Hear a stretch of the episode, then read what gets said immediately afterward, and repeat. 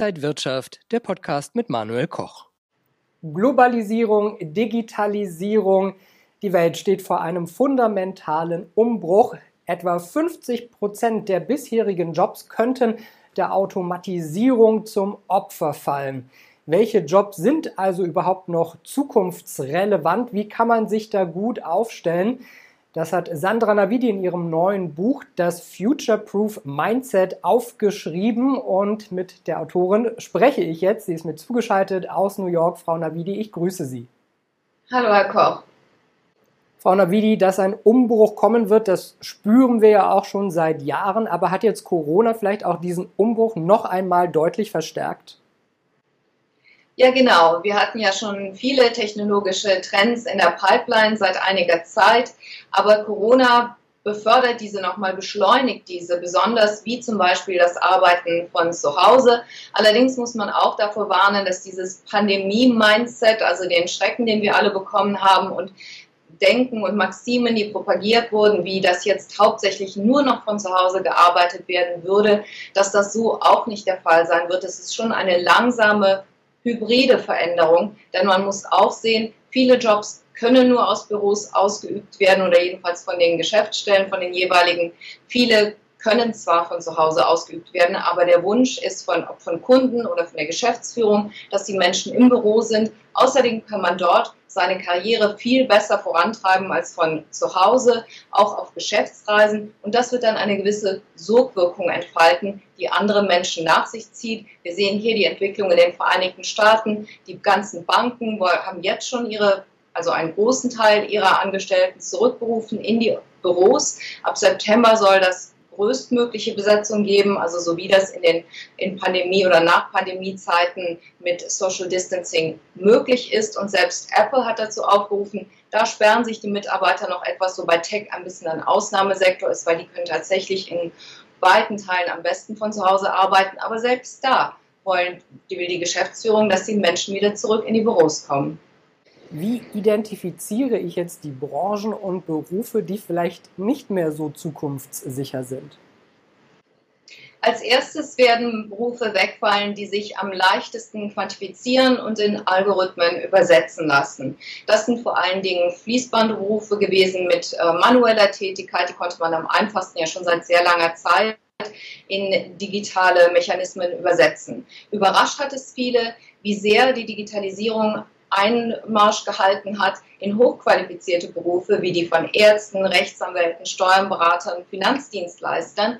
Und auch hier muss man sagen, dass Jobs nicht komplett wegfallen werden, aber Maschinen werden einen immer größeren Teilbereich übernehmen. Das heißt, der Einzelne muss seinen digitalen IQ ähm, vergrößern, also man muss ständig dazulernen, weil man in Zukunft mit Maschinen zusammenarbeiten wird, verstärkt. Aber man muss auch wieder sagen, dass nur weil Tätigkeiten von Maschinen übernommen werden können, werden sie nicht unbedingt übernommen. Einmal, weil es schwer möglich ist in vielen Teilbereichen, insbesondere wo menschliche Qualitäten wie IQ, also Einfühlungsvermögen, ähm, gefordert sind oder Kommunikationsfähigkeit oder Kreativität oder einfach auch weil kein Bedarf bestehen wird oder wenig Bedarf oder nur in Teilbereichen. Zum Beispiel, niemand möchte eine tödliche Diagnose von einem Watson-Computer erhalten. Da möchte man natürlich, dass ein Arzt seinen Ermessensspielraum, seine eigene Beurteilungsspielraum mit einbringt, dass man das von, persönlich von einem Menschen überbracht bekommt. Oder Maschinen werden auch in absehbarer Zukunft keine Managementaufgaben übernehmen, weil sich Arbeiter sehr ungern von Maschinen herumkommandieren lassen würden. Auch wenn Flugzeuge alleine von Computern geflogen werden können, jetzt schon, würden wahrscheinlich viele Menschen ähm, berechtigterweise Skepsis haben, sich in ein Flugzeug zu setzen, wo nicht Menschen in letzter Instanz ähm, die Kontrolle ausüben. Und man hat es auch gesehen bei, bei Flugzeugdesastern in der letzten Zeit, dass der Mensch da ein sehr ausschlaggebender Faktor war, zum Beispiel bei der Notlandung auf dem Hudson von Captain Scully oder bei dem Air Max Disaster, wo Menschen eben keine Zeit mehr hatten, einzuschreiten, als ein Software-Glitch die Flugzeuge in den Sturzflug gebracht hat. Frau Navidi, um weiterhin zukunftssicher äh, zu sein, haben Sie vier essentielle Regeln aufgestellt. Welche sind das denn kurz gesagt? Also die wichtigste ist, weil man immer so viel Aufmerksamkeit lenkt auf Unternehmen, die müssen zukunftsfähig sein, die müssen sich disrupten und innovativ sein. Und im Grunde genommen, was für diese Corporate Entities gilt, das gilt auch für jeden Einzelnen von uns, denn im Grunde genommen bestehen ja Firmen aus Menschen und jeder Einzelne heißt, muss sich selbstständig disrupten und erneuern, also innovativ sein. Was heißt das? Man muss sich hinterfragen, man muss sich informieren, man muss sich fortbilden und dann kommt auch schon die, das nächste Kriterium, man muss sich angemessen, optimal für sich selbst positionieren und seine eigene Nische finden. Das bedeutet natürlich für jeden etwas anderen, aber das bedeutet das trifft zu für alle Bereiche, ob das jetzt ein akademischer Beruf ist oder ein handwerklicher Beruf, ob das auf einem sehr hohen Level ist oder noch an einem Anfangsstadium der Kriterien. Das trifft auf alle zu. Und was auch auf alle zutrifft, ist, dass jeder seine eigene Marke etablieren muss. Denn wir leben im digitalen Zeitalter der Aufmerksamkeitsökonomie. Jeder von uns hat sowieso schon einen digitalen Fußabdruck und den muss man, im Grunde genommen ist es nichts anderes, als dass das früher einfach nur ein Ruf war, besteht jetzt auch im, in digitaler Hinsicht. Und das Gute ist, dass man darauf Einfluss nehmen kann. Das will natürlich geplant sein und bewusst vorangetrieben. Wenn man es nicht macht, läuft man Gefahr, dass andere das für einen tun, dass man dann weniger Einfluss auf das Narrativ hat. Und manche Leute sperren sich ja auch immer noch und sagen, ich möchte das nicht. Aber man muss sehen, wenn heute auch noch bei ganz ähm, klassischen Bewerbungsverfahren wird häufig ähm, schauen Personale ins Internet, um sich einen Eindruck zu verschaffen. Und wenn es kaum Informationen über eine Person gibt heutzutage, dann wirkt das fast schon verdächtig. Also wie mache ich das angemessen? Das ist natürlich auch immer eine Gratwanderung und kommt darauf an, in welchem Bereich man ist, ob man bei einem großen Konzern arbeitet. Da gibt es eventuell Compliance-Vorschriften, aber ganz verbieten kann man natürlich niemandem, dass er auf Social Media ist. Also das ist eine Sache und wie man dann auch das Marketing für sich betreibt, das ist auch immer, muss man auch ein bisschen vorsichtig sein.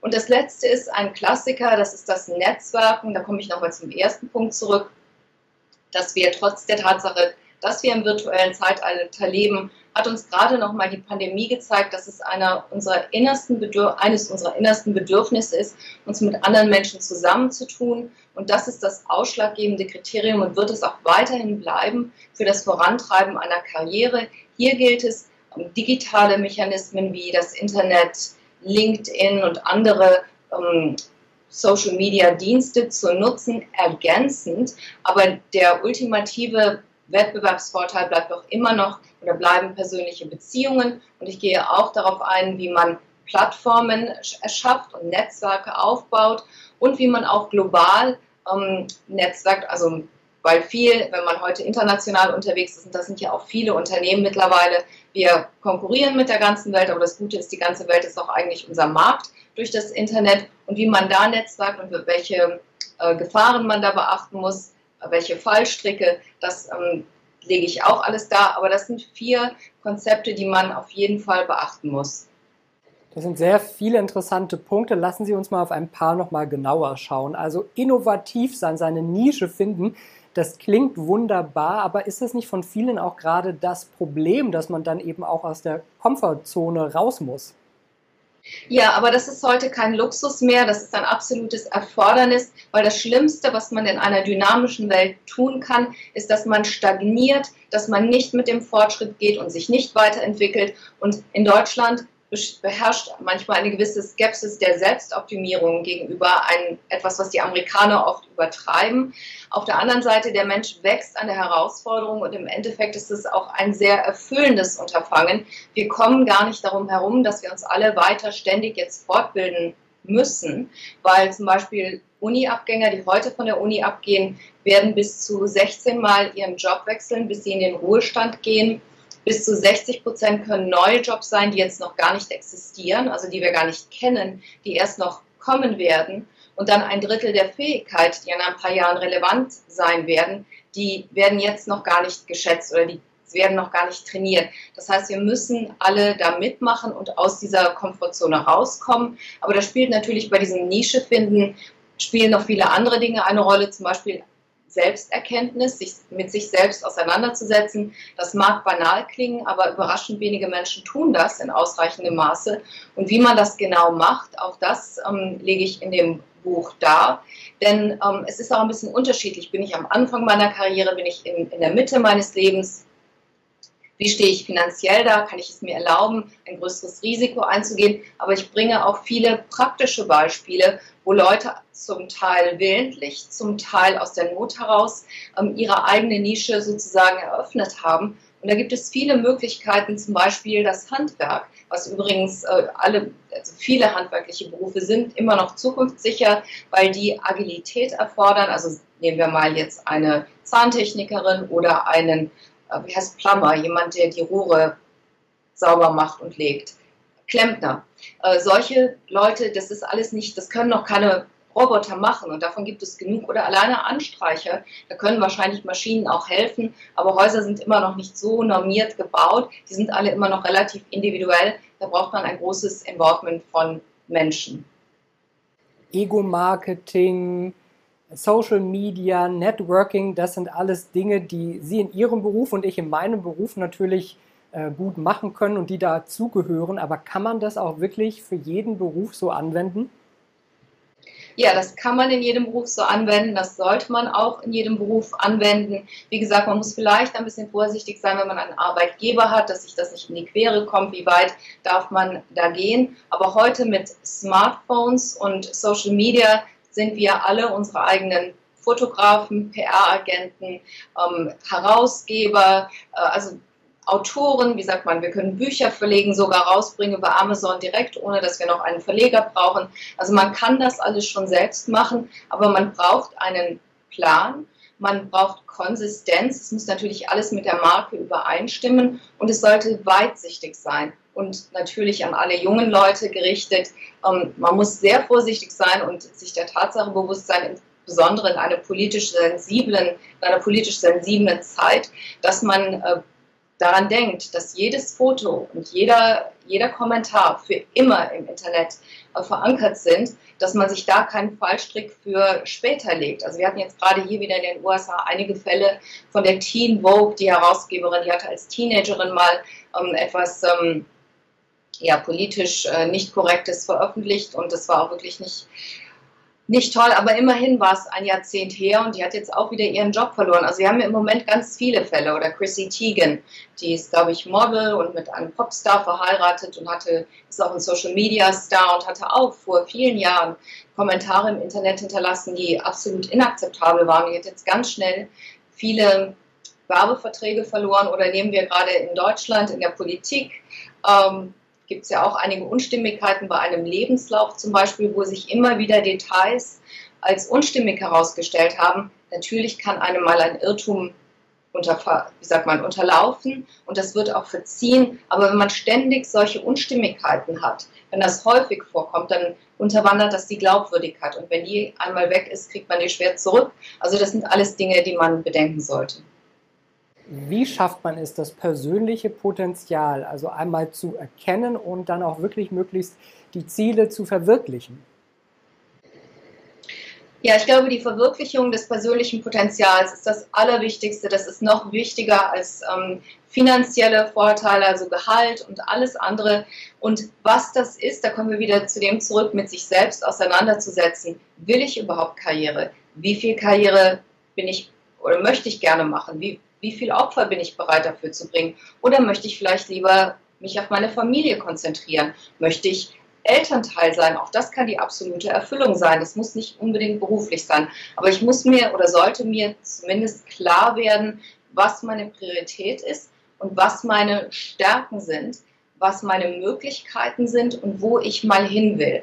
Und diesen äh, Kurs aufzuzeichnen und dann sozusagen eine Anleitung zu haben, wie man das macht, das gibt das Buch, aber ich sage im Buch, und auch das mag banal klingen, alles fängt mit einem Gedanken an. Aber auch ein Tesla war mal eine Idee von Elon Musk oder beziehungsweise die hat er gekauft, aber jedenfalls hat er Visionen. Das heißt, es ist ganz wichtig, sich damit ganz am Anfang auseinanderzusetzen, weil jetzt, wie gesagt, alles so dynamisch ist und man muss auf der Hut sein und vorbereitet sein.